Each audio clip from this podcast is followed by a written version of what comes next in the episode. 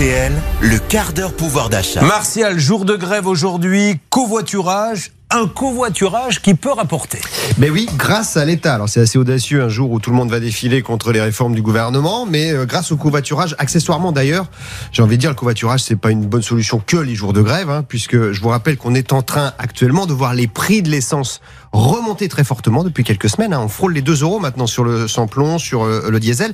Donc partager les coûts euh, de transport et compléter ses revenus en utilisant sa voiture pour un trajet qu'on fait de toute façon au quotidien, c'est pas idiot. Covoiturer, je rappelle quand même qu'un Parisien passe 6 jours dans, euh, par an dans les bouchons, un Marseillais 3 euh, jours, un Lyonnais 4 jours. Donc autant être bien accompagné dans ces cas-là.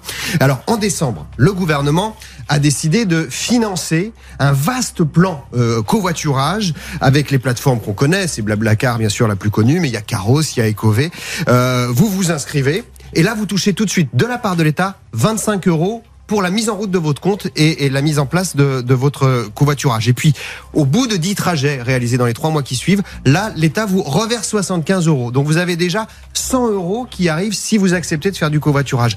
Alors, quand on réfléchit bien, le chèque carburant qui a été mis en place euh, par le gouvernement il y a quelques semaines, il s'adresse sous condition de revenus à un public en particulier. Là, et c'est 100 euros aussi. Là, vous pouvez avoir les 100 euros. Tout le monde. Tout le monde y a droit. Et, l'objectif, c'est vraiment bah, de, de, revenir sur les trajets du quotidien, domicile, mmh. travail, ceux qui vont euh, faire, faire les courses. Vous avez 100 millions de trajets par jour quand même hein, de ce type-là. Et la plupart du temps, les gens sont tout seuls dans la voiture. Donc là, franchement, c'est une aberration. L'idée, je vous donne, les chiffres sont assez dingues euh, pour, pour finir, mais si on arrive à tripler le nombre, c'est l'objectif de covoiturage d'ici 2027. Aujourd'hui, vous en avez à peu près un million.